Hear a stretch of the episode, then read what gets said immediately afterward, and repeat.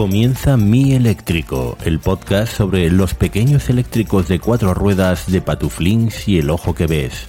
El programa para iniciarte junto a ellos en la movilidad eléctrica. Una coproducción entre Apps Mac y SH Plus Media. Enchúfate con ellos.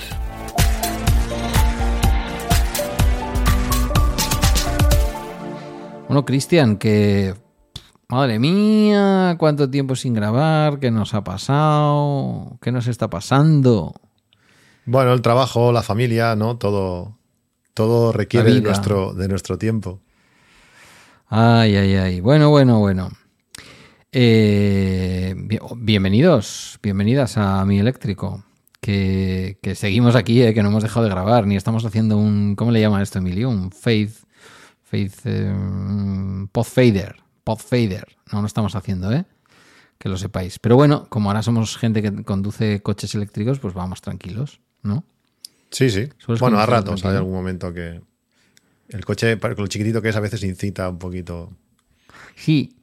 A mí, ¿sabes lo que pasa? Te voy a contar un pequeño secreto.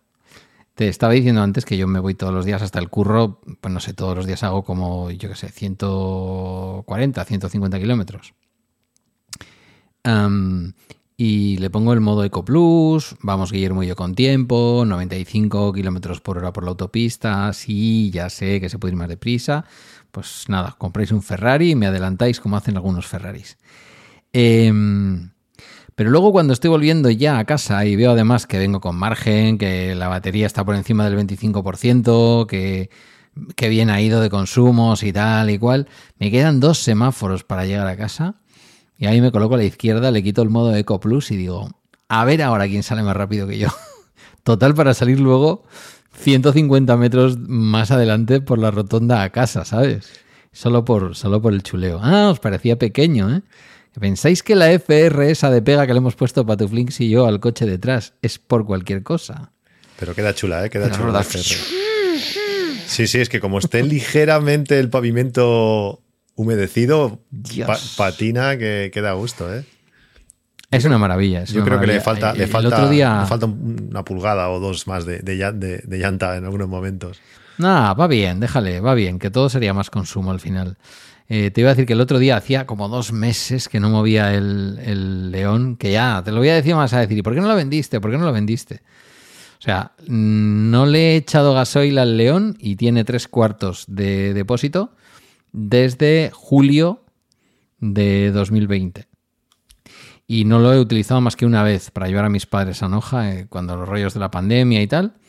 Mm, solo ese viaje hecho. O sea, el resto del tiempo es lo tengo que mover por lo menos cada dos meses para que no se me quede ahí el pobre abotargado.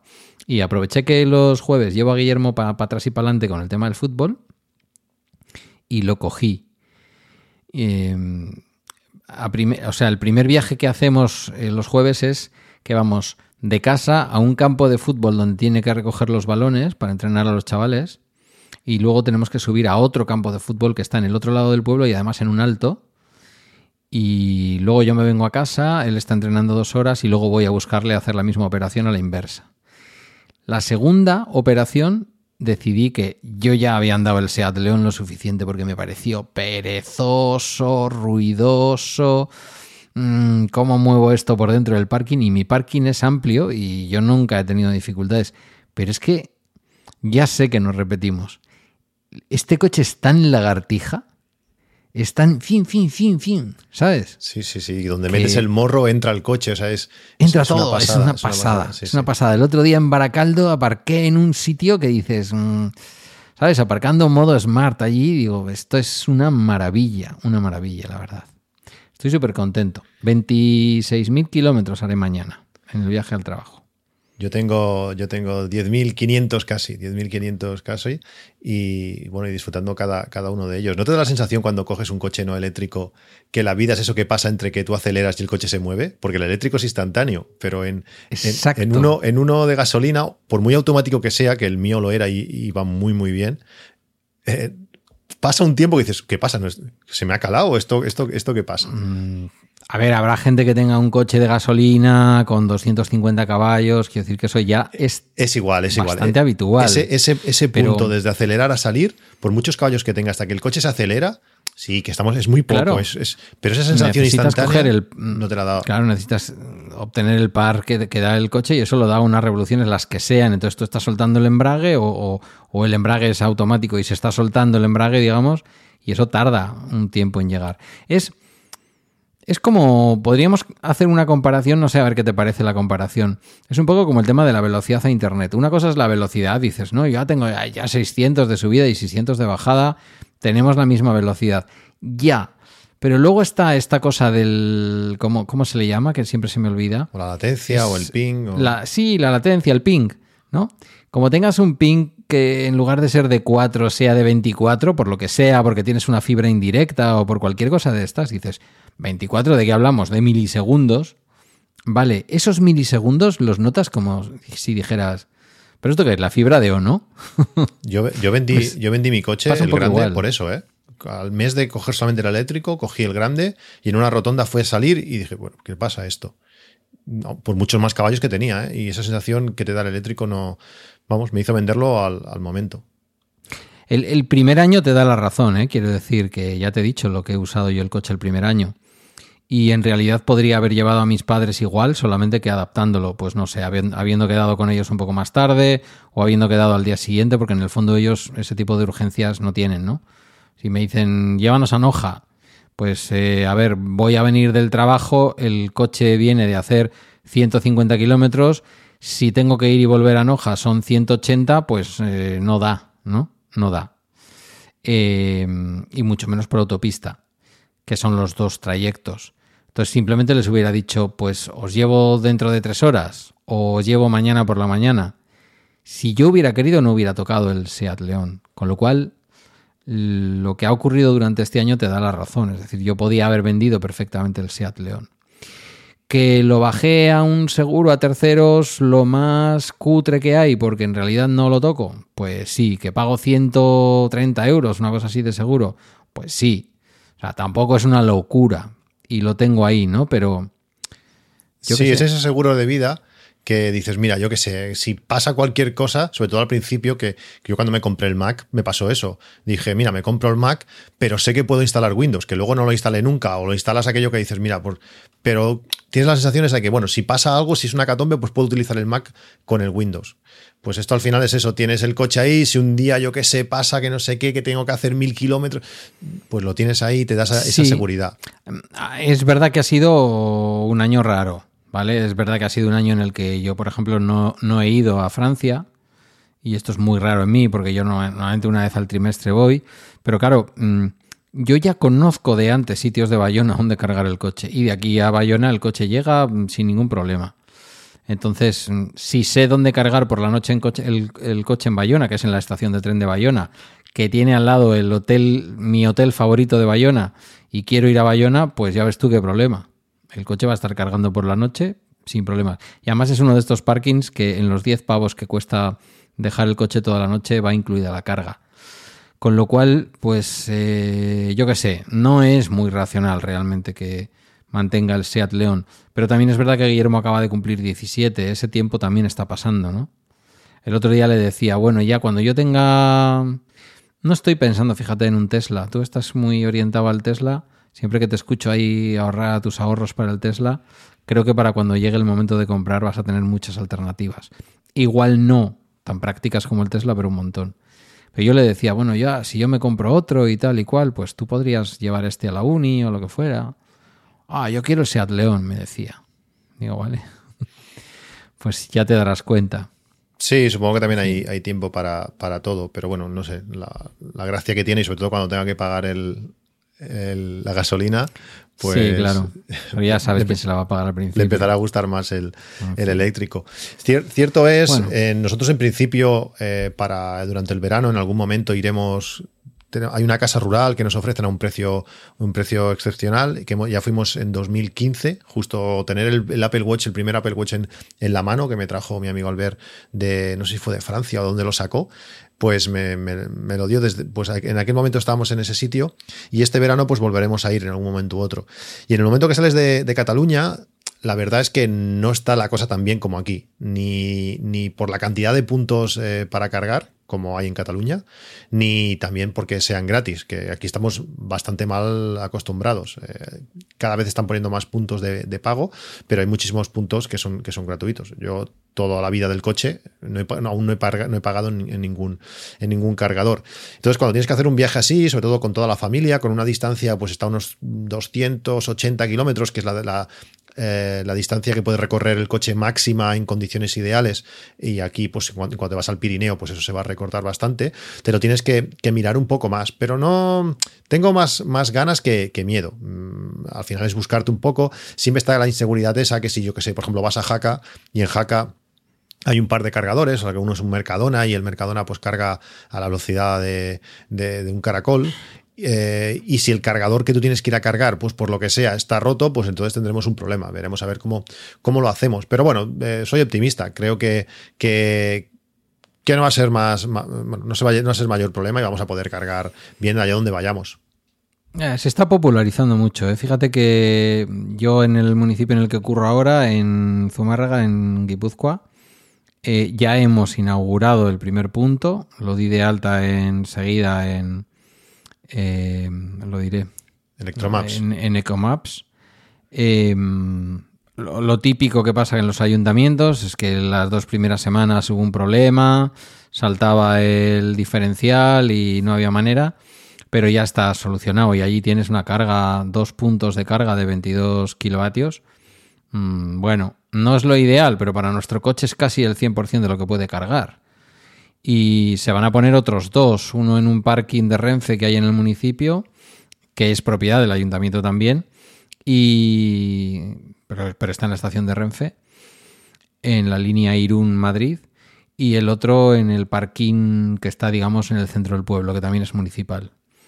Primer año recarga gratis, el segundo año ya se empezará a cobrar, hay un coste, pero que supongo que es el precio de coste, no, no va a ser ¿Sabes? Si el ayuntamiento tiene que pagar ahí 18 céntimos eh, de euro eh, a, Iberdrola, pues de 18 céntimos de euro es lo que costará, supongo.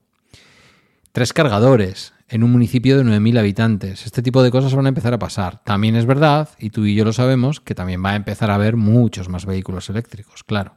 Bueno, no hace falta que haya muchos más, ¿eh? O sea, hoy, por ejemplo, que hemos ido a cargar el coche con los niños, hemos ido, ido a recoger al cole y digo, venga, vamos a ver si ahora por fin el cargador está, está libre, porque aparte de que hay muchos más coches, hemos visto un montón, eh, Kia, un Kona, dos, dos, o tres Teslas, no sé qué está pasando con los Tesla, que, que por aquí Model X, Model 3 hay un montón. Pero en el cargador ese que tenías al lado de casa. No, no, en, el tramo de 600 metros o 700 desde el cole de mis hijos a mi casa. Eh, una pasada. un i3, hay, hay varios Nissan Leaf que, que, supongo que deben llevar niños al colegio porque siempre nos lo cruzamos cada día. Hay un montón. Pues en el cargador ese donde cargo, que está cerca de, casa, em, la central, por decirlo así, de la empresa que instala este tipo de cargadores en casi en toda Cataluña, eh, porque son los, más los mayoritarios, está, está ahí. Y el cargador ese, pues supongo que hicieron un acuerdo con el ayuntamiento, lo que sea, y según me comentó el, dueño en su momento, porque me reuní con él hace, hace unos años, pues la luz, la corriente, la electricidad sale de su, de su, de su instalación, como si la pagasen ellos. Me extraña, pero bueno, eso fue lo que me, lo que me hizo entender. Pues es el coche que utilizan ellos para hacer las visitas y lo dejan ahí para cargar como si fuese un parking. Eh, bueno, no sé si al final lo pagan ellos o no, pero es un cargador público que tú lo ves en, en, Electromaps como cualquier otro cargador y hay veces que está su coche allí aparcado 24 horas. Antes de ayer, por ejemplo, lo puso a las 10 de la mañana a las 11 y el coche estuvo hasta más de, más de las 11 del día siguiente. Y encima con la nueva actualización de, de, software que le han hecho al cargador, porque estas cosas como todo se van actualizando, la aplicación ha mejorado muchísimo, te va avisando, pues cuando pasa X tiempo que el coche ya no carga, lo da por libre te llega un mensaje, porque tú le puedes decir, oye, avísame cuando el cargador quede liberado. Pues te avisa y dice, el cargador ya está liberado. Hombre, perfecto, coges el coche, vas para allí y pum, y te encuentras el, coche. Y ahora supongo que deben tener... Esto no lo, esto no lo puedes denunciar. No, porque no hay ninguna, ninguna señal que, que, lo prohíba. Hay algunos sitios que pone para vehículos en carga, para eh, tiempo máximo tres horas. No, allí no, hay nada. Esto, lo tienes que hablar tú con el área técnica de tu ayuntamiento. Esa plaga la tienen que poner, si no, ¿de qué? Mm, ya. ¿Para qué está ese cargador? Es absurdo. Y ahora además, pues como tienen dos coches, tienen un i3, un BMW i3, que es el coche que han tenido toda la vida, y si vas al, punto de carga ese de, en Electromaps, Maps verás que salen un montón de fotos de gente quejándose, el coche de siempre, no sé qué, no sé cuántos, pues ahora lo que hacen es, en cuanto sacan el coche ese, tienen un, otro coche que es un, un BMW i3, eh, perdón, un Volkswagen ID3 pues lo sacan y ponen el otro. Y a veces el, el, Volkswagen supongo que debe tener mucha más autonomía porque muchas veces ni lo conectan. Entonces tú vas allí porque el, cargador sale libre y está el, está el, ID3. Bueno, mm, es un rollo. Estamos cargando gratis. No sé si nos podemos quejar más o menos. No hay señalización que, que diga lo contrario. Y bueno, así, así estamos. Mm, bueno, si están ocupando el espacio, pero al menos la manguera está libre, eh, siempre puedes arrimar el coche en la postura adecuada para cargar. No hay posibilidad, no hay posibilidad. Es una única plaza, está entre en la acera, no, no se puede. O te subes a la acera, por decirlo así, no, no se puede. Entonces, si lo subes a la acera, seguramente sí que sí que te harán, te dirán algo a ti. a ver, si, si es algo que al final ha hecho el ayuntamiento, por más que haya sido una colaboración, yo sí que presentaría una queja al ayuntamiento y diría, oiga, mm, aquí está pasando esto. Porque eh, aunque no lo ponga, todo el mundo interpreta, todos interpretamos, los que tenemos un vehículo eléctrico, que los aparcamientos, lo hemos hablado tú y yo aquí más veces, los aparcamientos están para cargar.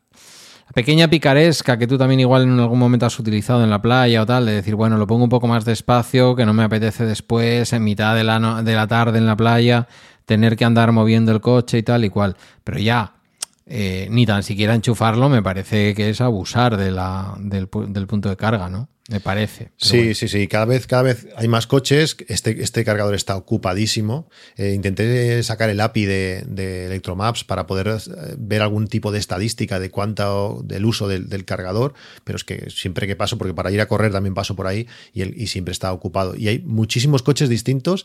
Hay Golfs, hay ID3, hay varios. Pero esto antes, antes no te pasaba tanto. Ya no digo el comportamiento de los de los eh, de la empresa, sino todos estos coches que ahora cargan o que antes no, estaban o qué pasó? No, no, es que yo creo que una cosa ha llevado a la otra. Como antes eh, cargábamos dos o tres, eh, cargaba yo y un par más, pues los de la empresa no tenían problema, porque iba a cargar una vez cada cinco o seis días, entonces ellos no tenían problemas. Pero ahora, como siempre está ocupado, pues entonces ellos se guardan el sitio, por decirlo así. Aparte, es un póster que, tiene para, dos tomas de carga. Una es un, tipo 2 Meneques normal y el otro es un Shuko, pero el Shuko no es, no es aprovechable, es que no hay sitio, solo cabe un coche. Si vienes con una moto eléctrica, pues igual te puedes poner fuera de zona a cargar. Sí, pero entonces eh, es, un poco, es un poco rollo. Ya te digo, mm, entiendo que estamos cargando gratis, pero es una pena. Si eso me pasa en Jaca, pues estás vendido. Que estás 24 horas por ahí dando vueltas, ¿cómo vuelves? Es, es algo que tengo que un poco que buscar puntos de, carga alternativos y sobre todo de pago que me aseguren que, voy a poder cargar en todos, en todos sitios. Va a ser interesante. Después de eso, de ese viaje, va a salir, va a salir un capítulo chulo porque las limitaciones del coche son, la, son el maletero, y, en este caso llevado al Pirineo, montañas y esto, pues igual también la batería, mm, tendré que jugar más, tendré que estar más, más atento. Hombre, lo que parece interesante, pero escuchándole a Daniel Pérez, al CEO de, de Easy Charger, en su podcast, el podcast creo que hace con su mujer, eh, Daniel Pérez EV, se llama, creo. Sí, sí, lo, escucho. Se, puede ver también en YouTube. Me gusta mucho porque es un tío que habla muy tranquilo y se ve que sabe de lo que habla, ¿no? Al fin y al cabo es un profesional del asunto. Eh, me encanta porque además, en mi caso, los viajes a Madrid, ellos son los que me salvan la vida y tienen además unos precios muy, tienen unos precios muy apetecibles. No he ido eh, a Madrid, no estoy diciendo que haya ido. Digo, mm, ya tengo previsto que si este verano bajo a Madrid a ver Alejandro o lo que sea, como además es Sierra Norte, no tengo que llegar hasta el centro de Madrid. Hay dos puntos de carga, los dos de Easy Charger. Eh, uno está en Miranda de Ebro, nada más que sales del País Vasco, y el otro está en Aranda de Duero. Eh, habrá que traerle un día. El otro día le estaba escuchando y pensaba, tenemos que traer a este hombre un día que nos cuente un poco todo lo que pueda contar de su estrategia de expansión, porque realmente se lo están currando, ¿no? Y una de las cosas que habría que preguntar es cómo de interesante, aunque evidentemente ellos ahora con el volumen que tienen se colocan en las vías principales, ¿no? Pero cómo de interesante ha de ser, porque tiene que empezar a serlo ya de cara al invierno que viene, por ejemplo, que tú en lo alto de una montaña, por ejemplo en Cataluña o en el Pirineo de Huesca, tengas un punto de carga. Porque realmente, claro, claro que puedes, que puedes llegar, pero te acabas de comer un puerto, igual te has puesto a 1500 metros de altura y eso por mucha, eh, por mucha batería que tengas, al final, eh, tú has contado alguna vez el viaje, en fin, si llegas arriba, lo mismo puedes echar el coche para abajo y vas cargando. Claro, eso te va a y decir. llegas a alguna. A mí subir, algún- subir no me da miedo. Subir no me da miedo porque sabes que si en un momento dado dices, ostras, esto ha gastado más de lo que me tocaba, me giro y llegas abajo con más batería de la que, de la que has eh, partido de arriba. Eso es así. Porque cuando he ido a Montserrat, cuando he ido a Andorra, eh, ha, pasado, ha pasado eso. También es cierto que en Panticosa, creo que es, hay varias pistas de esquí por la zona que tienen cargadores. Luego habrá que ver en época veraniega. Ah, vale. Habrá O sea, que ver están puestos. si, si se pueden usar, veremos. Es, es las dudas. Tengo que, tengo que planearlo bien. También es el primer viaje eh, así eh, más lejos que hago, porque lo de Andorra lo tenía muy controlado. Aparte, como vas siempre por Cataluña, en Cataluña hay, hay cargadores en cada pueblo. Eh, es, es una pasada. Eh, esta empresa, aparte de aparcar mal el coche, ha hecho cosas, ha hecho muchas cosas buenas. Ha instalado muchísimos cargadores, cargadores rápidos, hay cargadores de todo tipo. Están, están genial. La aplicación funciona muy bien, porque hay, hay alguna otra que también es para echar de comer ¿Cómo se llaman? ¿Qué empresas son? E-Technic. E-Technic. Sí. Y te digo, tienen otro tipo de cargadores. Por la zona hay un montón, hay en Cambrils, hay en Salou varios que cargan muy rápido. Y en cada pueblo hay, hay cargadores. Y, y bueno, en cuanto salga de esa zona de confort, pues veremos. A mí me hace mucha, mucha cosa ese punto que dices, bueno, a partir de ahora eh, ya no hay vuelta atrás. Ahora ya llevo más de lo que, de lo que en batería me queda. Ahora tengo que seguir a, Eh, a buscar un Claro, cargador. pero ¿y qué es lo que te puede pasar? Que te quedes tirado. Pues va a venir una grúa y te va a llevar. Sí, no, por eso. A ver, también, claro, no es lo mismo ir con toda la familia y no es la situación ideal. Eh, quiero asegurarme, he visto en Monzón, por ejemplo, que hay un cargador, hay otro pueblo de al lado que no me acuerdo cómo se llama, que hay otro, entonces iremos asegurando el tiro. Eh, Easy Charger me da mucha confianza, el problema es que en la ruta que tenemos que hacer no hay ninguno y donde creo que hay uno que es cerca de Lleida, pues eh, en Lleida hay un montón de cargadores, no sé, igual hay 20 cargadores en Lleida y hay bastantes de rápidos y gratuitos, Eh, por tanto, cargaremos en Lleida, cargaremos en Monzón, cargaremos en, en, no sé, en Huesca o en Sabiñánigo, me parece que es, por, donde pasamos. Bueno, pues iremos, iremos haciendo, sobre todo asegurando la jugada la primera vez, el primer, pero luego como estaremos por lo menos una semana, pues tendré que reconocer un poco, un poco la zona. Entiendo que con un coche de gasolina, pues eso ni te lo miras, pero también yo creo que es parte de la aventura y es parte de disfrutar el, el viaje. Los niños están, están mentalizados, eh, están ilusionados de ayudarme pues, a planear un- ligeramente el viaje, que tampoco es una locura, que vamos a 300 kilómetros, que no es nada. Pero bueno, estando el Pirineo de por medio y sobre todo una semana para movernos, pues eso va a ser la, la mayor dificultad. Pero bueno, ya Sí, claro. jugaremos y lo explicaremos. Mira, decía el otro día, creo que era precisamente Daniel Pérez en su podcast o en su video podcast. eh, decía que el, el cambio de las tarifas, que ahora hablaremos de ello, el cambio de las tarifas beneficiaba mucho el que crezcan los puntos de carga. Porque una de las rémoras importantes de empresas, sobre todo empresas pequeñas, como la de él, que todavía es un emprendimiento pequeño, ¿no? O relativamente pequeño, quiero decir, no es Iberdrola, no es EDP, em, tiene que ver con el coste de la potencia contratada que ellos tienen que tener para que tú puedas ir allí a cargar, ¿no? En algunos eh, lugares de carga que a lo mejor no tienen tanto, tanto giro, tanto movimiento, o al menos no todo el año. Entonces, digamos que esa es una de las partes que se podrían interpretar como positivas de todo esto que viene con el cambio del precio de la energía y del tipo de tarifas. Que bueno, Sí, ahora lo comentamos. No sé, pero no sé si es suficiente. vemos- sí, si quieres lo lo comentamos. vemos un ya. poco negro. Lo vemos un poquito negro. Sí, yo que estoy bastante encima del tema de, de tarifas, sobre todo bueno, pues con el tema de las placas solares y con el, y con el coche, aunque no, aunque no estoy cargando y todo esto, pues realmente nos espera una subida bastante chula de- del precio de, de la factura, al final lo que vamos a pagar. Eh, he hablado en, mi podcast y no recuerdo si aquí también lo, he explicado alguna vez, que bueno, Telegram es un mundo de, de- todo, podemos encontrar de todo en Telegram y hay un bot que te calcula, entre otras muchas cosas, aparte de todo el tema de fotovoltaica, que el bot está enfocado principalmente a, a todo el tema de fotovoltaica, pues si tú te vas a tu distribuidora y te descargas el consumo que has realizado en un periodo en concreto y le lanzas ese archivo que te, que te descargas de allí, pues te calcula el precio que de- de la factura y bueno, coincide al, céntimo con lo que te, con, lo, que te llega de, tu, de tu comercializadora. También te dice el precio hora a hora de cada día, de lo que te cuesta a ti el, lo que, la luz que gastas, lo que te pagan por los, los kilovatios que generas tus placas eh, fotovoltaicas. Y aparte, desde hace ya pues igual tres o cuatro meses, te va enseñando el precio que pagarías con la nueva tarifa que va a llegar el martes que viene, el, 1, el 1 de junio.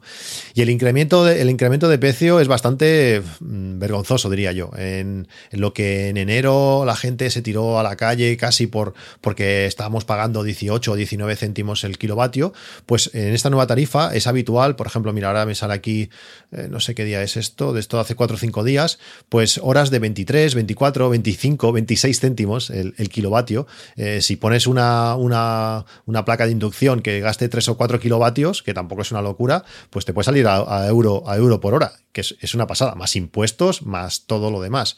A mí me sale que con estas últimas eh, facturas, pues entre 5, 6, 7 euros más al mes por factura, que es, que, es además teniendo placas solares, que es en las horas de, más, de mayor eh, precio, me las, me las ahorro bueno, los días que no hace sol del todo, pues no, pero, pero lo normal es que me ahorre que muchas de estas horas centrales sea, sea cero el consumo, pues me parece bastante, bastante sorprendente. Eh, está la media diaria, pues eh, lo que hace unos meses, porque claro, eso también, yo creo que parece como si nos estuviesen acostumbrando. Hace unos meses la media, la media del día, pues salía unos 9, 8, 9, 10 céntimos eh, diarios. Ahora es fácil que nos vayamos a 12 y 13 eh, céntimos diarios. Con la nueva tarifa, casi cada día pasamos los 15. Claro, 3 o 4 céntimos por cada kilovatio, si estás gastando 500 kilovatios al mes, pues es dinero. Y al cabo del año, pues aún más. No sé cómo lo ves, Pedro. Yo he notado un incremento importante en mi factura. Yo he notado un incremento que en meses con 600 kilovatios más o menos, porque claro, cuando ya tienes un coche eléctrico al que le estás metiendo todos los días 20 kilovatios aproximadamente, 18, 20, mm, a diario, por lo menos de lunes a viernes, pues ahí ya vas sumando kilovatios. ¿eh? Multiplícame eso por unos 20, 22 días laborables al mes, pues solo con eso ya te has hecho 450 aproximadamente kilovatios meter el resto de consumos de casa, que es verdad que yo vivo solo y cuando no estoy solo estoy con Guillermo, entonces en mi casa se pone la lavadora un par de veces a la semana, en mi casa se pone el lavaplatos a lo mejor cada dos días, o si hemos hecho una cena a lo mejor fregamos un poco a mano y ya está. O sea, tampoco somos de grandes consumos eléctricos, todas mis bombillas son LED. O sea, yo pagaba facturas, para que tú te hagas una idea, de 23, 24 euros. Eso teniendo o la luz, que sabemos que no es eh, una empresa que saque pecho por el precio, saca pecho por otras cosas que alguna vez hemos hablado, pero el precio no es su fuerte, lo sabemos. Cuando llegué al precio eh, de venta, eh, el precio voluntario para el pequeño consumidor, al PVPC, al precio regulado por el Estado, pues aún fue más interesante. Hubo, lógicamente, un crecimiento en mi factura, pero porque había llegado el coche eléctrico a mi vida. Pero yo empecé pagando por meses enteros de conducción más el consumo de casa 46 euros más o menos.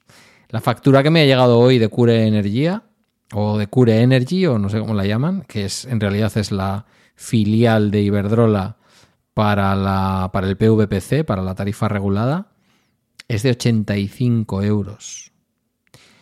Eh, es decir, ya sin todo ese cambio del que estamos hablando, yo ya he notado que en los últimos meses ha habido un aumento. Leía unos artículos de la OCU que hablaban, por ejemplo, en el mes de marzo, con respecto al marzo del año anterior, incrementos del 57%. No sé qué es lo que está pasando, pero desde luego es más caro. Ahora, hay que dejar bien clara una cosa, que la gente no, no caiga en cantos de sirena. ¿Con coche eléctrico o sin coche eléctrico? Porque nos escucha mucha gente que no tiene coche eléctrico. Que no nos dejemos embaucar con los cantos de sirena porque las tarifas de mercado no van a ser más baratas. Pudieran serlo durante un par de meses porque de pronto tu compañía te había hecho un contrato anual y ahí te lo van a respetar. pero en el momento en que ellas eh, empiecen a recibir el impacto de todo esto, lo van a trasladar lógicamente al precio que te van a ofertar. Que te puede dar mayor estabilidad, pero siempre por encima. La empresa nunca te va a dar la estabilidad por el precio bajo. Igual que cuando contratas un préstamo hipotecario a tipo fijo, nunca te van a hacer el tipo fijo lo más barato que puedan, porque ellos ya van a calcular que en un momento dado el tipo puede subir. Entonces esto es un poco lo mismo. Que hablemos de que, el, de que el precio regulado va a subir y de que todo esto va a hacer más cara la luz, no significa que haya que salir corriendo de pronto a las tarifas de mercado porque se ha demostrado que las tarifas de mercado no son más baratas. Entonces, ¿cómo lo veo? Lo veo chungo.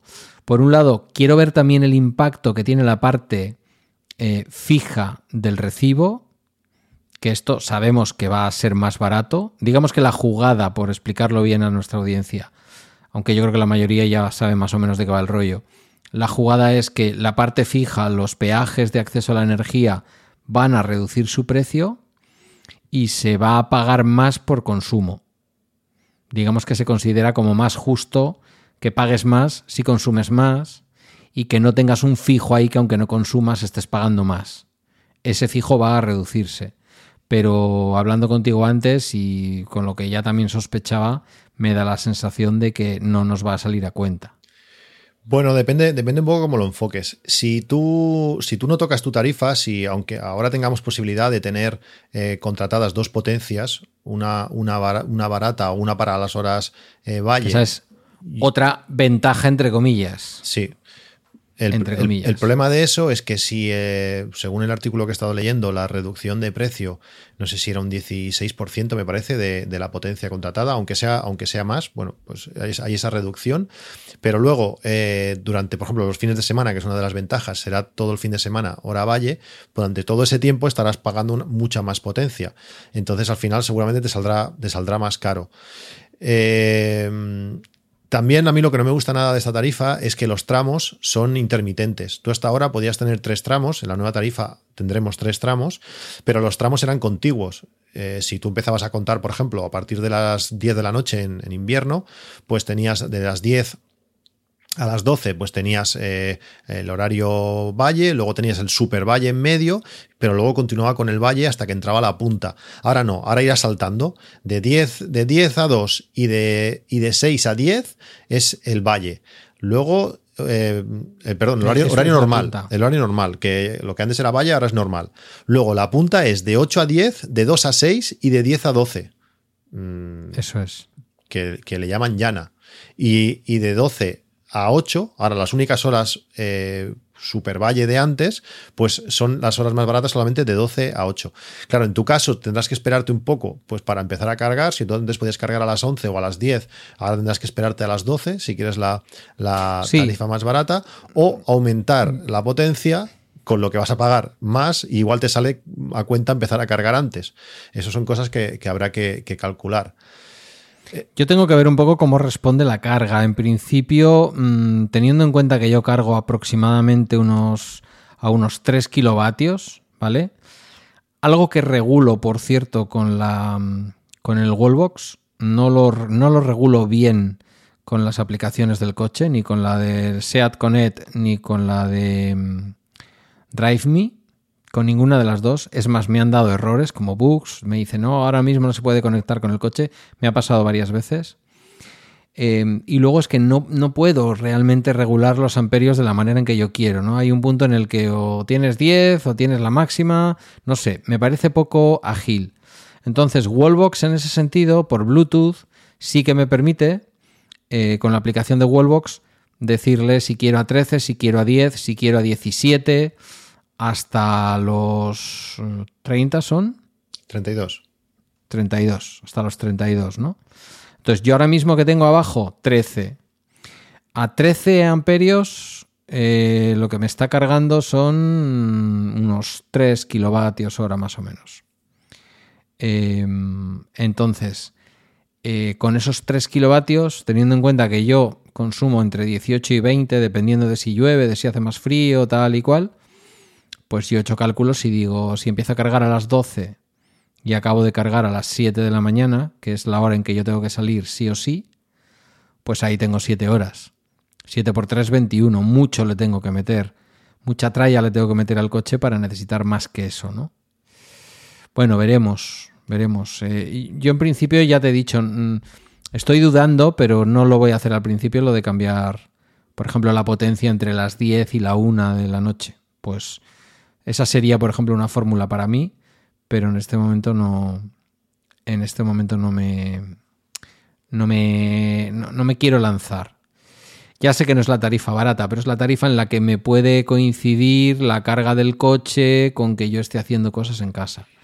Y lo que voy a intentar también es una estrategia que para mí es relativamente sencilla al vivir solo, de decir, vale, voy a concentrar mm, los mayores consumos, incluso dejar comidas hechas y cosas, que yo también lo hago por organización familiar, porque yo durante el día a día no puedo hacer a veces demasiadas cosas y tengo que meter en la nevera o congelar o tal, ¿no? Entonces, bueno, guardar cosas para el fin de semana, el lavado, el paso de las aspiradoras, este tipo de cosas. Ya veremos, ya te lo contaré. Pero ya te digo que sin entrar todavía la tarifa nueva el, 1 de, el martes 1 de junio, yo ya he notado un incremento en el precio. Que entiendo que eso es como todo, tendrá momentos más bajos pero no entiendo por qué en estos dos últimos meses el precio, al menos en mí, ha impactado un montón. Es que el precio del kilovatio ha subido muchísimo. Es que ha subido muchísimo. Te podría decir mes a mes, eh, porque te digo, el bot tiene, tiene toda, toda una parte de estadística y se, se, ha, notado, se ha notado mucho. Pero, pero no entiendo el por qué. Quiero decir, ¿cuál es la razón? Porque durante Filomena, pues vale, ya supimos lo que pasaba, ¿no? Las, la fotovoltaica no estaba petando, en algunos momentos por exceso de viento por exceso de velocidad. Pues los aerogeneradores estuvieron parados y hubo que tirar de lo que hubo que tirar. Pero el resto del tiempo no lo entiendo. Mira, piensa eh, que la tarifa, el precio medio de la, de la hora punta de enero, que fue el máximo, eh, cuando todo el mundo, como digo, nos quejamos, eh, fueron 15,3 céntimos cuando este mes, bueno, el mes pasado es, fueron 14,9 es decir, 0,4 menos. Pero la Valle, allí en aquel punto fue 7,4 y este mes ha, sido 8,7. Es decir, eh, ha sido eh, un céntimo 1,3 más. Claro, si tú cargas en esa, eh, en ese momento, pues lo notas. Imagínate, en febrero fueron, la media de la Valle fueron 3,9. O sea, estamos hablando de más del doble. claro, es, claro, es que yo esos 4 céntimos, esos 5 céntimos, que era lo habitual, yo ya no los he vuelto a ver. Yo veo 8. O sea, yo he visto en la factura de Cure Energy, he visto hoy, o Cure Energía, no sé si lo dicen en inglés o da, igual. He visto lo que me cuesta el kilovatio en el horario diurno, vamos a decir, porque yo tengo solo dos tramos. Y lo que me cuesta, el 80% de mi energía yo la gasto en cargar el coche, porque es energía que claramente me dice la factura que la estoy haciendo en hora valle y esa es prácticamente todo carga de coche. Miro la diferencia de precios. El kilovatio hora prácticamente es el mismo, incluso un poco más caro la de Valle, esto es rarísimo. Y luego donde sí marca la diferencia es que durante el día eh, las, los peajes son más caros, ¿no? Pero claro, es que estoy partiendo de. Estoy partiendo de 8 céntimos más impuestos. Cuando eh, yo estaba cargando a 3, a 4, a 5. 5 era caro. 8 céntimos, 8 céntimos en, buena, buen día, buena hora, ¿eh? porque esta noche, por ejemplo, el que estamos grabando día 26, esta noche a las 12 de la noche eran 10,2 la Valle. A, claro. a la 1 9,7. Ha habido momentos de 10,8. Por eso te digo que ya no es que haya subido, sino que en algunos momentos la Valle no es más barata que la otra. Es que es curioso. O sea, yo, yo estaba mirando la factura. Estoy fatal hoy con la voz, ¿eh? que me perdonen los oyentes con las toses y la voz. Estaba mirando, es que llevo todo el día hablando, y eso se nota. Eh, estaba mirando y podría mirarlo ahora. Si, si, si cojo el teléfono y te miro, la, te miro el PDF de la factura y prácticamente se clavan los precios del horario diurno y el nocturno en esta factura mía de este mes que digo, lo tengo que comentar con Patufín. Bueno, porque, eso, eso es por, la manera tan extraña que, consumes tú. Eh, al final, como esto va, va, por medias, la diferencia entre el nocturno y el diurno es, es, elevada. Por ejemplo, ahora mismo, en la hora que estamos grabando, el precio del, del, del kilovatio es a 17,1 y dentro de una hora será 17,5.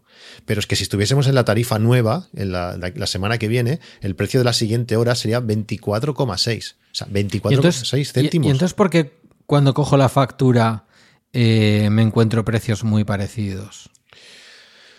Pues no lo sé, habría que verlo. Antes de, antes de meterle el tema de los de los peajes de acceso, ¿eh? Porque sí, sí, es verdad claro. que el peaje de acceso, pues a la, al horario diurno le da como 3 céntimos más o una cosa así. Y sin embargo al nocturno apenas le aporta. Entonces sí, ahí se marca una diferencia pues de igual 8-11 o 8-12. Pero bueno, eso, que no sé. Bueno, no sé, si no te cuesta mucho mandármela, me la mandas y, y mientras estamos grabando te lo, te lo digo. Pero sí, sí. Es, es, extraño, es extraño. A ver, tiene que haber, tiene que haber diferencia. La media mensual, por ejemplo, eh, la media diaria hoy entre la punta y la valle, bueno, aquí no te lo, aquí no te lo separa. El, a ver, la estadística aquí, 2021, eh, pues la media punta que llevamos de este año es 13,8 y la media de la valle es 7 porque hubo un mes uh -huh. de febrero que fueron 3,9, porque si no, por lo demás se va a 8, 8 y algo fácil. Mientras que el año pasado, pues la punta eran 11,4, la media de todo el año, y la valle 4,6. Imagínate, pues están clavando claro. 3 céntimos por cada lado en, en, cada, en cada hora. No sé, y además, lo que yo decía, lo que, no, lo que no me gusta nada es que si tú le tienes que explicar a tu madre, o le tengo que explicar yo a la mía, cuándo tiene que poner la lavadora o cuándo tiene que, no sé, que utilizar el Le horno. Tienes que hacer un croquis. Claro, es que es imposible. O sea, hay- yo, yo hay- he pensado en poner Hay un siete cambios para distintos. y para mí. Claro, o sea, piensa que, mira, Claro. un día normal empieza, empiezas a las 10, a las, eh, bueno, mira, a las 8. A las 8 resu- resulta que es hora llana. A las 10 ya pasa a ser hora punta. A las 2 vuelve a ser hora llana. A las 6 vuelve a ser hora, hora punta. Luego a las 10 pasa a hora valle. Eh, o sea, como puedes cambiar, o sea, poner una, una tarifa que, una franja que dure dos horas. Si pones una lavadora ya te sales. Es que no lo A entiendo. ver, hay, hay que reconocer que mm, esas horas tienen lógica. Tú y yo entendemos cuál es la lógica de esas horas, ¿no? A las seis empiezan ya, pues las familias a pensar en la cena, consumos en casa, oscurece algo, no tanto en esta época, pero oscurece algo, se encienden más luces, se pone la tele, las criaturas están en casa eh, y luego ya vienen las cenas. Vale. Eso de 10 a 12, mm, sobre todo entre las 10 y las 11 en España, es una cosa exagerada. Quiero decir, ahí está cocinando todo el mundo, no ha parado fundamentalmente la industria, porque la industria sigue trabajando. Es verdad que hay talleres pequeños que igual pues a las 8 de la tarde chapan y hasta el día siguiente, pero la industria que trabaja tres relevos, como parecido a como te pasa a ti, pues está trabajando. Entonces, estás ahí compartiendo tiempo con una industria que sigue haciendo bastante que sigue haciendo bastante consumo. Es verdad que luego de pronto cae, acaba el prime time de la televisión, las 12 de la noche, que si nos escucha alguien desde Francia, pues eh, partirá porque dirá, estos tíos a qué hora duermen y estas tías, pero es así. Entonces, yo la lógica a las horas se la veo. Lo que digo es, es complicado. Es muy complicado. Sea, que tenga lógica desde el punto de vista de la oferta y la demanda no significa que no sea complicado. Eh, posibilidades, claramente, eh, poner una pizarrita en la cocina y decir de tal a tal hora, saber que, a ver, espera, ¿a qué hora estamos? Lo que tú has dicho, calcular. Claro, yo el lavaplatos, efectivamente, la lavadora siempre va a un ciclo corto, 45 minutos, puedo manejarlo.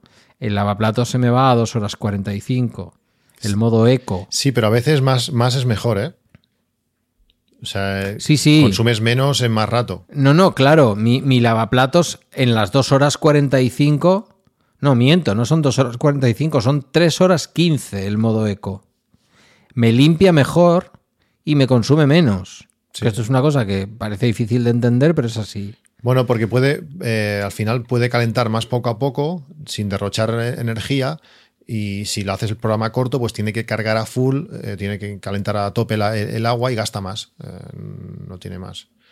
puede aprovechar el agua caliente. Bueno, yo me lo estuve leyendo un día. ¿Por qué? El por qué, porque no tiene, parece que no tiene lógica.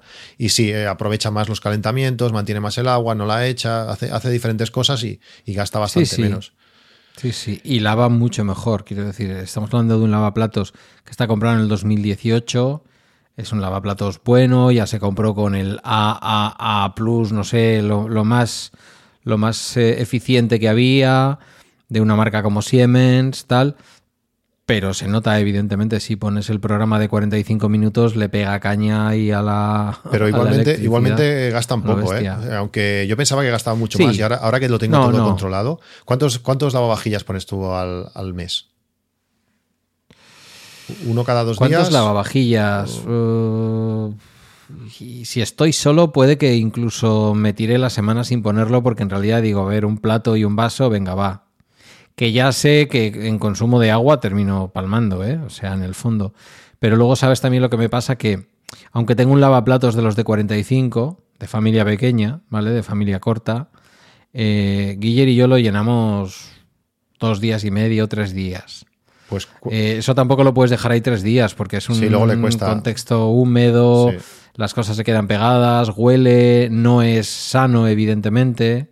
Y más, cuando haces un programa con, con Carmela, esas cosas ya no las haces nunca más. Entonces, la semana que estoy solo, prácticamente, por no derrochar, lo que hago es mi plato, mi vaso y ya está.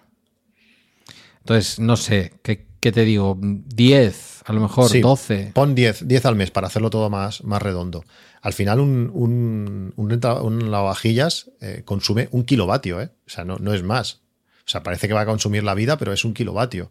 A 10 céntimos, pues son 10 céntimos por, por lavado. Mm, un euro al mes.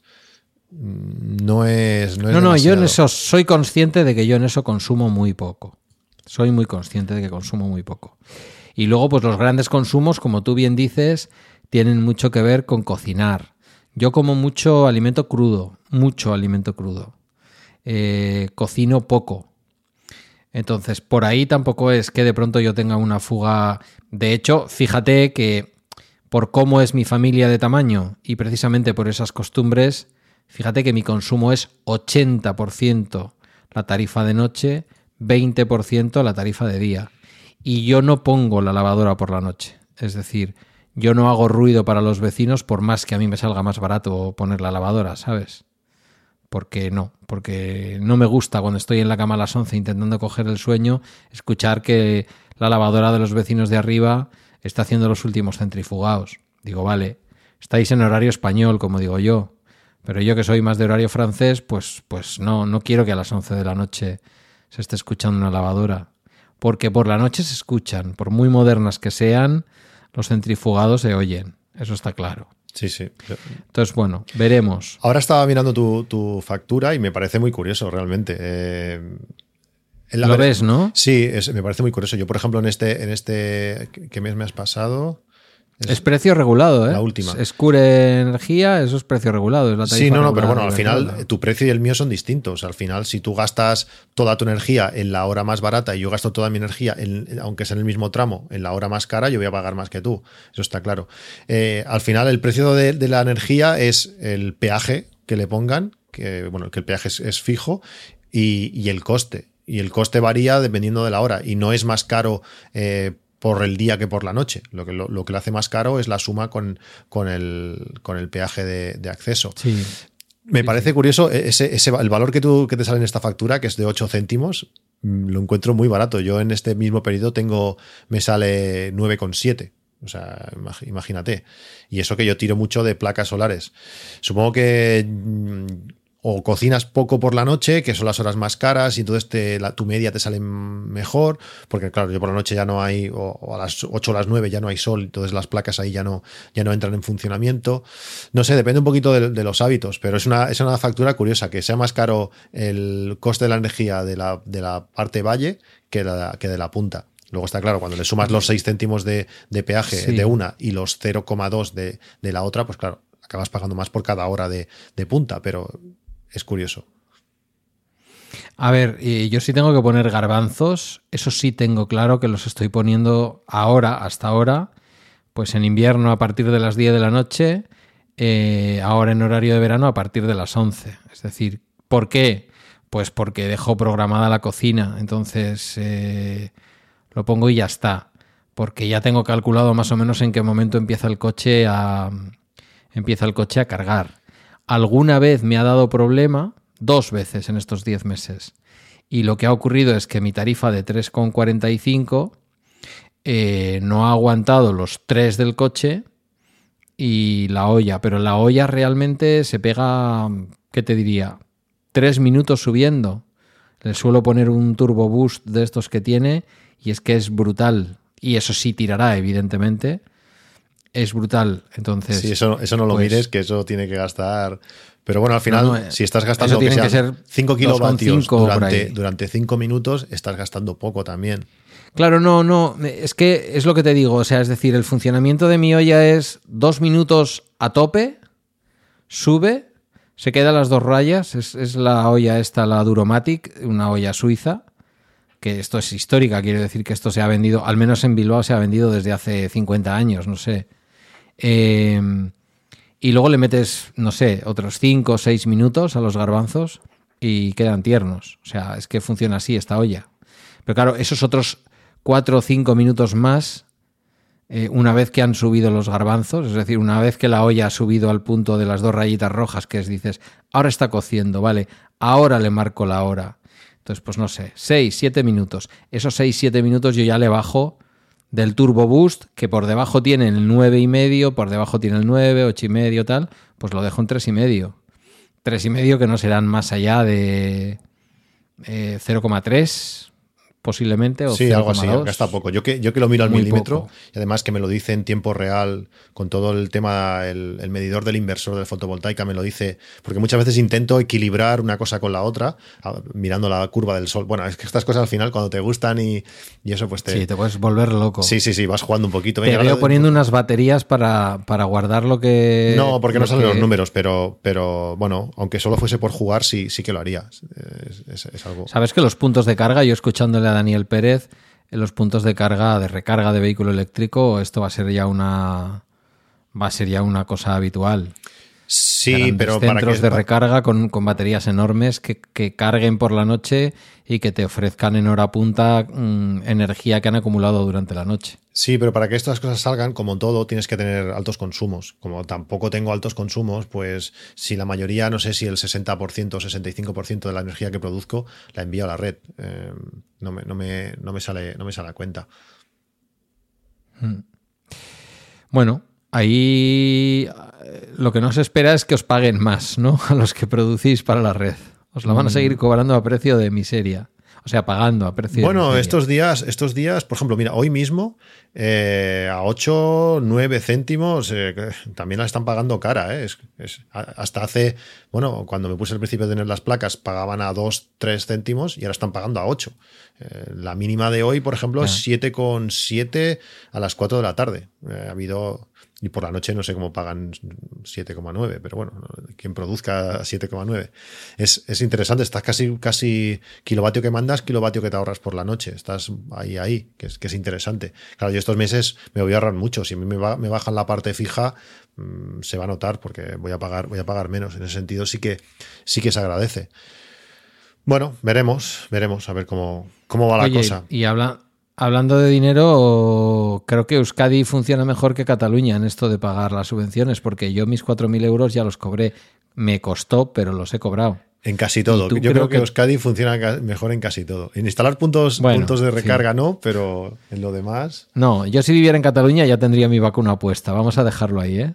Quiero decir. Bueno, incluso en Madrid. Fíjate, en Madrid tú tendría la vacuna y todo lo demás. A mí no me han vacunado, ya te digo yo que a mí no me han vacunado, a mis padres. tú eres joven, perro. Bueno, joven, joven. En el siguiente tramo ya estoy, ¿eh?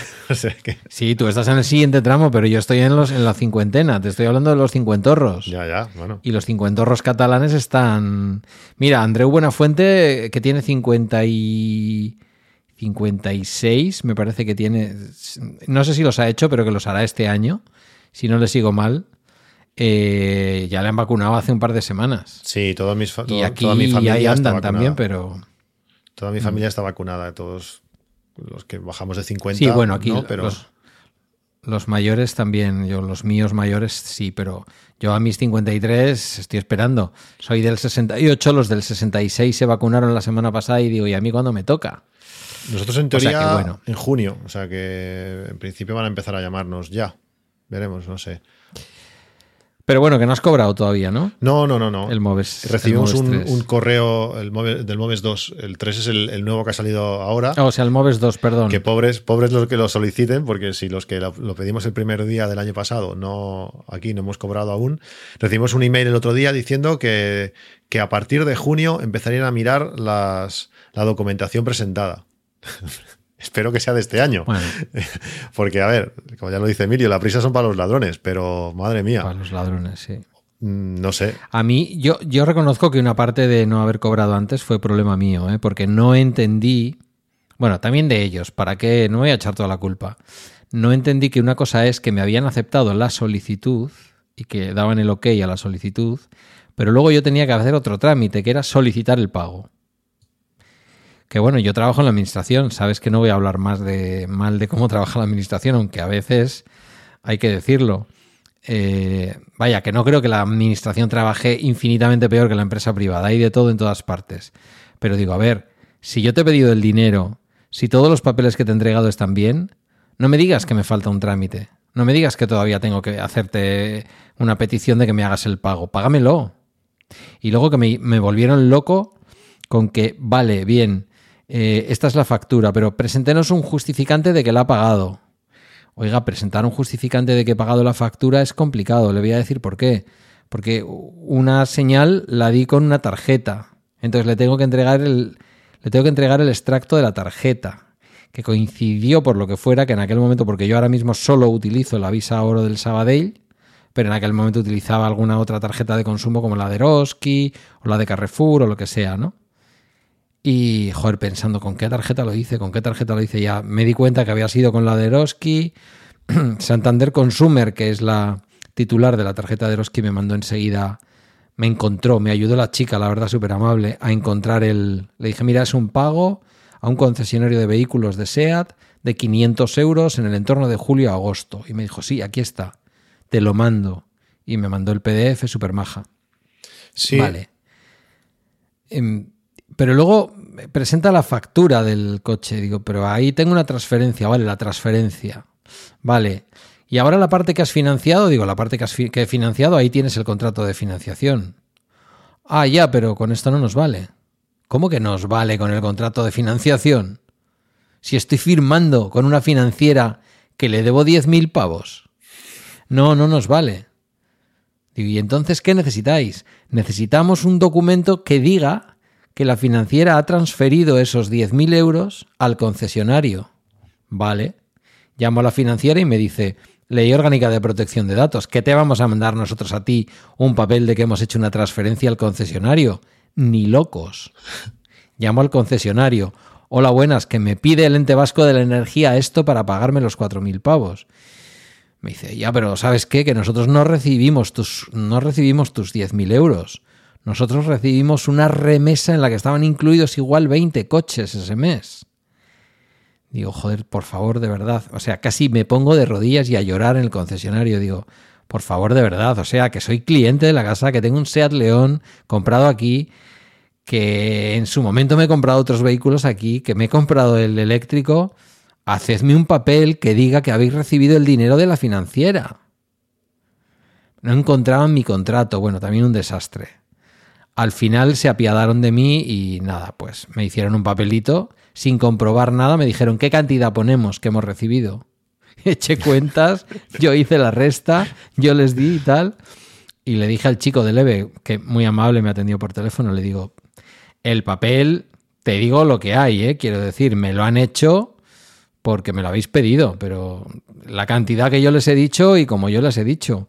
No, bueno, si es que en realidad a nosotros con tener el papel, de todas maneras, haz ahí como un pliego explicando la situación. Y al final le dije, no me acuerdo, me aprendí el nombre de pila. Imagínate, Serafín. Me da Serafín. O sea, que he pedido un préstamo para comprar el coche, que pone que es para comprar el coche, pone la matrícula, pone el número de bastidor, eh, Te estoy entre, le entregué un justificante de que estaba pagando todos los meses la cuota de la, de la financiera, ¿sabes?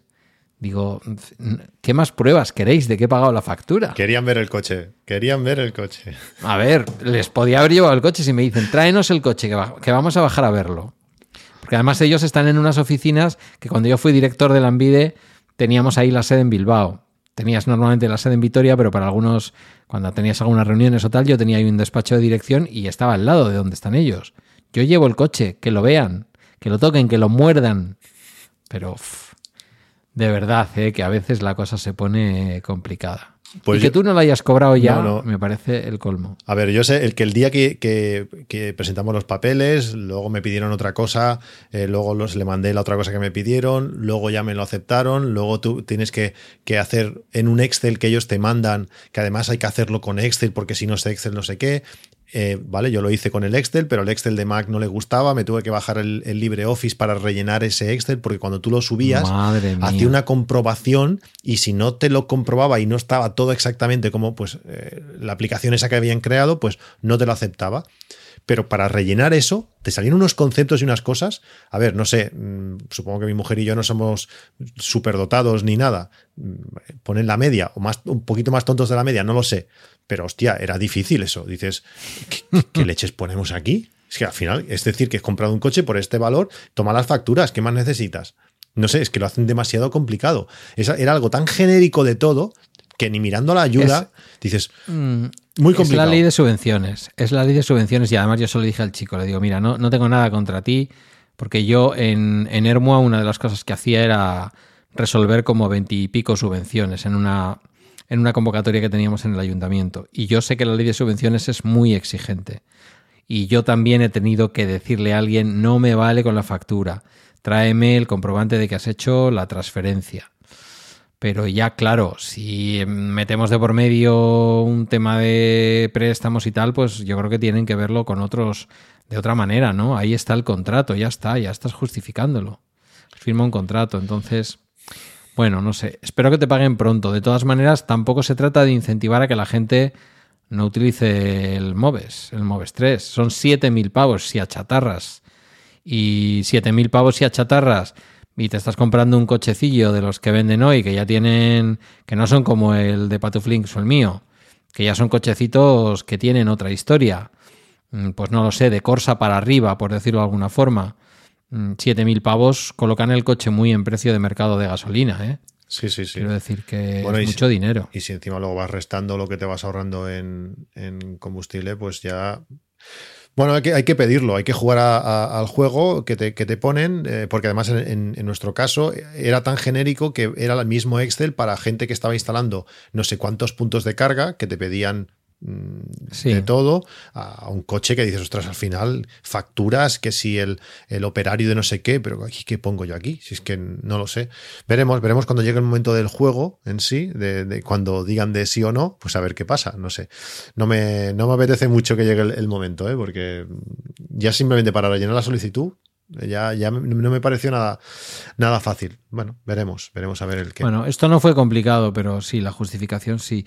Yo un consejo que voy a dar que a mí me salió bien y no es picaresca, es simplemente un poco de ser un poco smart, un poco ascarra que decimos en euskera. Eh, si vuestra marca de coches de confianza os incluye en el precio del vehículo la instalación, pero mejor dicho, el, el wallbox o el punto de carga, pero la instalación, como me ocurrió a mí, la tenéis que pagar vosotros, eh, pedidle a la marca que os lo desglose, porque al final es mentira, quiero decir, todos son números que hace la marca, tú lo estás pagando. Entonces, yo en concreto le dije a la marca, mira, a mí hazme una factura aparte del wallbox, arréglate como puedas con el precio que me haces en el coche, porque claro, me iban a hacer el precio del coche incluyendo el wallbox. Y lo que les dije es, no, una factura para el wallbox y una factura para el coche. Y eso me permitió también obtener la, la subvención para el punto de carga, para la instalación de punto de carga, que va aparte, pero que si os la incluyen al final, porque os venden la moto de que os la están regalando, os la incluyen en el precio del vehículo, después no vais a poder obtener más que los 7.000 euros. ¿Por qué? Pues porque os habrán cobrado junto con el precio del coche diciéndoos que os lo regalan el punto de recarga. Entonces, insistidle mucho al comercial si vais a dar el paso durante este año a, a, la compra de un vehículo, insistidle en que haga lo que tenga que hacer, la ingeniería de facturas que tenga que hacer, pero que se haga una factura del Wallbox. Porque es una subvención aparte y son, en mi caso, han sido otros 700 eurillos. Que puestos a hacer estas cosas, pues merece la pena, ¿no? Sí, sí, sí. Pequeño consejo. Bueno, eh, creo que querías hablarnos del Home Assistant. Yo te escuché en Apps Mac en 8 minutos hablar de ello, pero entre que te mm, escucho también a 1, no sé cuántos, qué barbaridad. Y que sabía que me lo ibas a contar más despacio. Bueno, y que te dio pereza, ¿no? Fue escucharlo y te dio pereza, porque entiendo que es una cosa que a mí me dio pereza durante mucho, durante mucho tiempo. A mí hay dos cosas que me pasan cuando te escucho. Bueno, tres. Una que me gusta mucho escucharte y que últimamente grabas cuando te da un poco la puñetera gana y cuando, te pillo, te pillo. Cuando puedo. ¿Vale? Bueno, cuando tú puedes, sí. Eh, luego me pasa otra cosa que pienso, jamás podría ser como Patuflinks. Jamás. O sea, Cristian se monta un Excel. Mm, en fin, no voy a preguntar si, si, hiciste un Excel antes de lo de los críos, pero estoy seguro que os pusisteis ahí los dos y dijisteis, vamos a hacer un Excel y decidimos si lo hacemos o no lo hacemos, ¿vale? No, no lo hice porque si no hubiera cambiado igual el final. Pero luego viene la tercera parte, es decir, me da mucha pereza, pero luego digo, qué suerte que tengo a Cristian, yo y todos tus oyentes, que al final nos lo terminas explicando y a veces incluso poniendo cosas por ahí colgadas que nos pueden resultar útiles.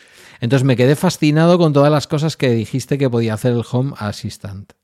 Sí, es una cosa que al final yo explico, pero es que la gracia de esto es que son los oyentes muchas veces los que me hacen hacer cosas a mí. Es algo que había decidido que no iba a hacer porque a mí ya solamente oír temas de, Raspberry Pi ya me daba pereza y al final para que este sistema funcione bien y sobre todo consuma muy poco eh, es lo suyo, aunque mucha gente que lo, instala en un NAS, hasta lo puedes instalar en, en un ordenador. Pero, pero bueno, al final me decidí, sobre todo David, un oyente que conocí de Chiripa y, me, ha sido, se ha vuelto un gran amigo, y Julio César, que conocí en, en, en el, en el Camp de, de, Madrid. Pues mira, entre uno y el otro, pim pam, sobre todo David, pero Julio César me ha ayudado mucho. Y hemos, Julio César, Apple Coding.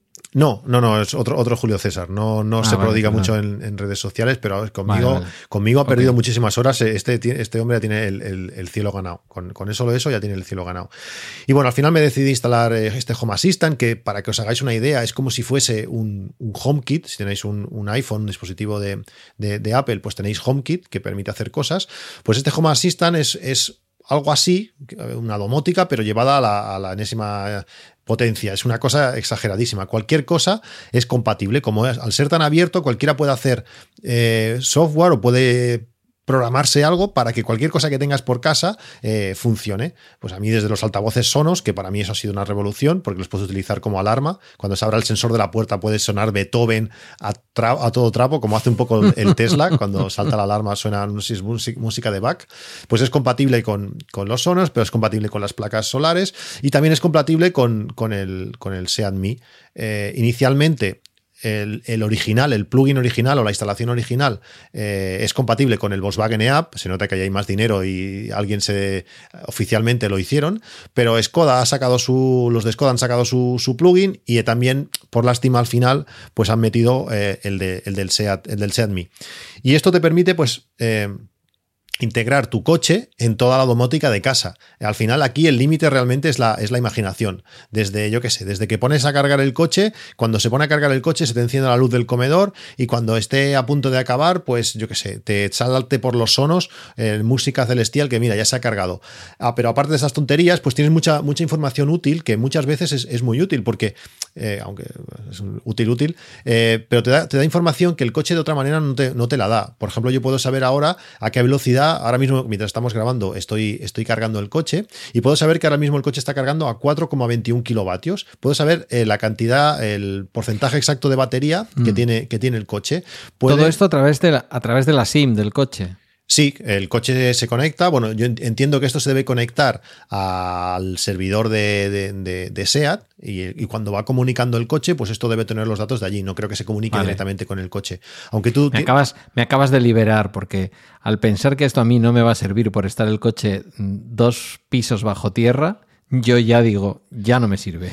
bueno, no te sirve cuando esté en casa, pero yo cuando estoy en la calle, por ejemplo, yo lo típico, tú llegas a un sitio y dices, vale, ¿cuánta batería eh, necesito cargar? ¿Cuántos kilovatios necesito cargar para llegar, por ejemplo, al 90%? Pues yo, eh, como el coche te da mucha información y puedes crear sensores propios, sensores matemáticos, que cogen, multiplica el porcentaje por el, total de batería que tienes, más el tiempo, porque el tiempo te lo dice, la información de, lo que le queda por cargar, pues te calcule que, mira, a mí ahora, por ejemplo, mientras, estamos hablando, me quedan por, por cargar 6,46 kilovatios y llevo cargados 8,2. Pues toda esta información, además, con gráficos, con estadísticas, con contador de cargas. Desde que he instalado este, este plugin, pues llevo 12 cargas de, del coche en casi un mes, es decir, que voy cargando pues cada dos o tres días, también he hecho bastantes kilómetros estas, estas veces. Y como digo, da mucha más información de que el propio, la propia aplicación del coche da. He creado un sensor, por ejemplo, que se, por se, llaman, sensores, aunque realmente es una variable o lo que sea, que como él puede ver eh, los kilómetros que, lleva el coche recorridos, pues te lo divide entre, entre los kilómetros a los 100 que hace y el coste del combustible, y me dice que llevo ahorrados 815 eh, euros en gasolina. Es también bastante conservador. Eh, he puesto un consumo relativamente bajo y un precio de la gasolina no demasiado alto. Si vas a cargar en Repsol o, en sitios así, seguramente rozaría ya los, los, los 1000 euros. No sé, es súper interesante la cantidad de cosas que, puedes hacer. Puedes hasta activar eh, la luna delantera, que, que que se ponga a desempañar los cristales, cosa que con la aplicación eh, oficial no puedes hacer. Puedes ver el consumo del motor eléctrico, algo que la aplicación tampoco te da.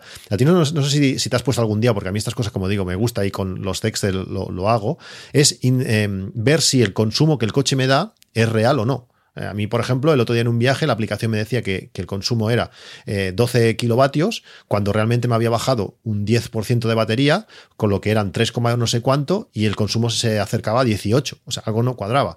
Eh, a mí me ha pasado en los viajes que dices, si he gastado lo que dice que he gastado, no puede quedar tan poca batería. O, o tengo una degradación de la batería buena o es que el coche está gastando más. Pues mediante esto puedes ver todo eso, puedes ver lo que te está gastando el motor eléctrico, lo que te ha recuperado eh, eh, cuando en las frenadas, el porcentaje exacto y cuántos kilovatios has consumido reales. No sé, es una cantidad de información que para los que nos gustan los números, la única pega es que no refresca en tiempo real el coche, porque esto ya es la leche.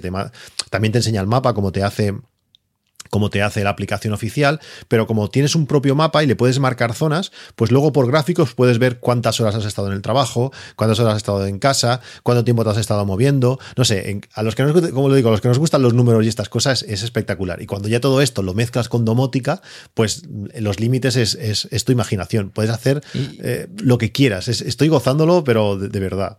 Y me has dicho que había aplicación para iOS, entiendo que también para Android. Sí, sí, hay aplicación para todos. Eh, es que hay aplicación. Es más, cuando tú instalas estas aplicaciones en estos dispositivos, pues, eh, por ejemplo, otro día la vi como la instalaban en un, teléfono Android, te decía la batería, la temperatura de la batería, te decía la degradación de la batería, datos que de otra manera el móvil propio no te, no te muestra. Eh, con, un iPhone, pues comparte con Home Assistant, comparte los pasos, comparte las escaleras que has subido, comparte, no sé, lo que quieras, lo después hacer. Cuando, mira, cuando haya subido, si he subido 10 escaleras, automáticamente, no sé, me a reproducir música por los sonos o lo que tú quieras. Puedes mezclarlo, mezclarlo todo.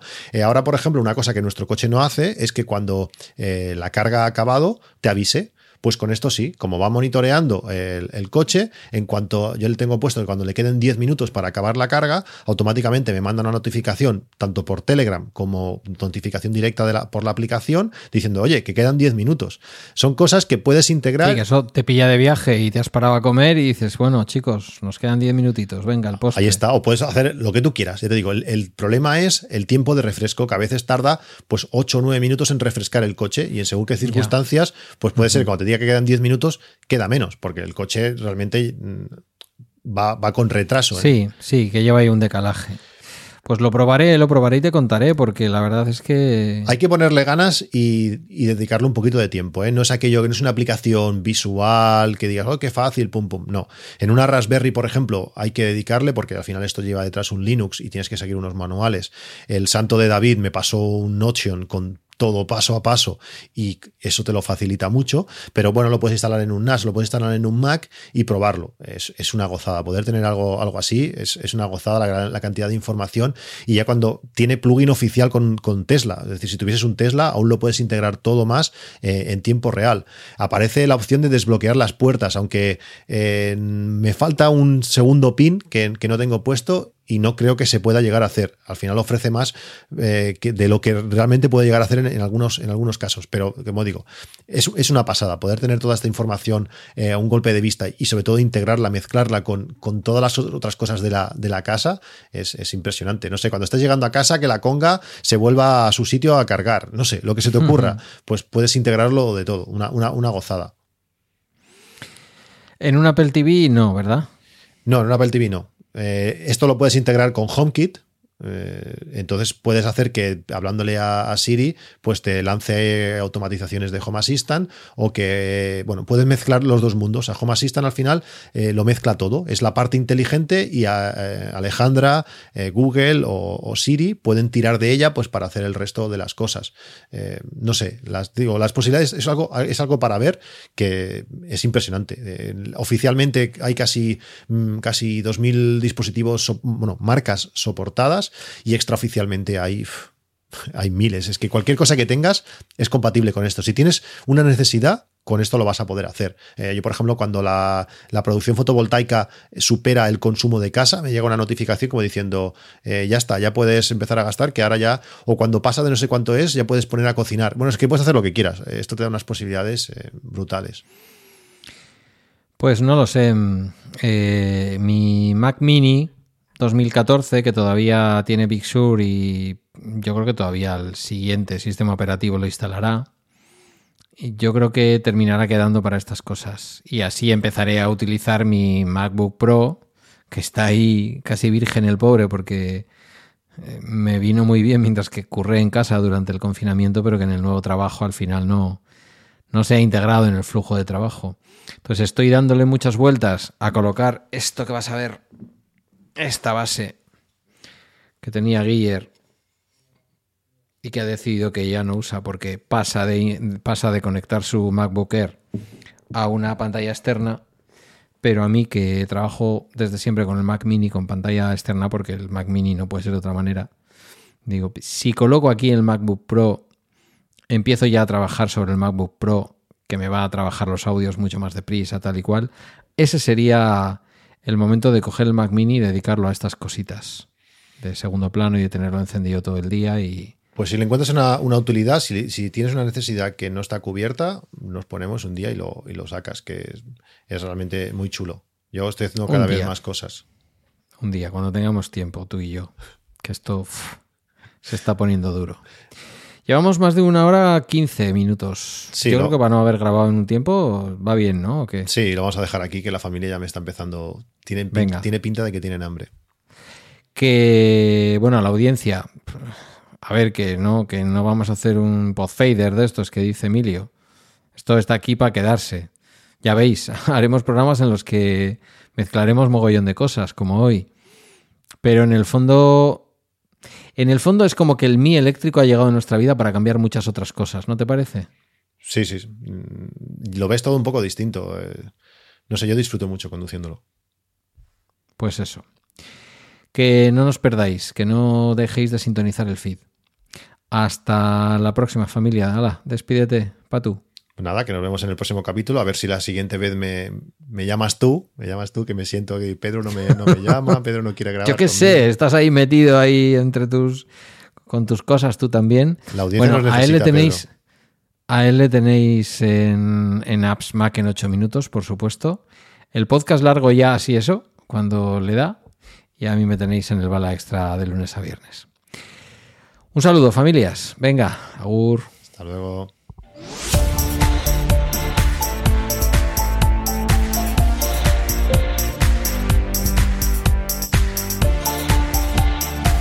Aquí termina el episodio de Mi Eléctrico. Esperamos que haya sido de tu gusto y lo hayas disfrutado. Mientras llega el siguiente, Patuflins y Pedro te leen en Twitter, también en infocorreo.icloud.com. Puedes escucharlos en sus dailies Apps Mac en 8 minutos y Bala Extra. Hasta el próximo episodio.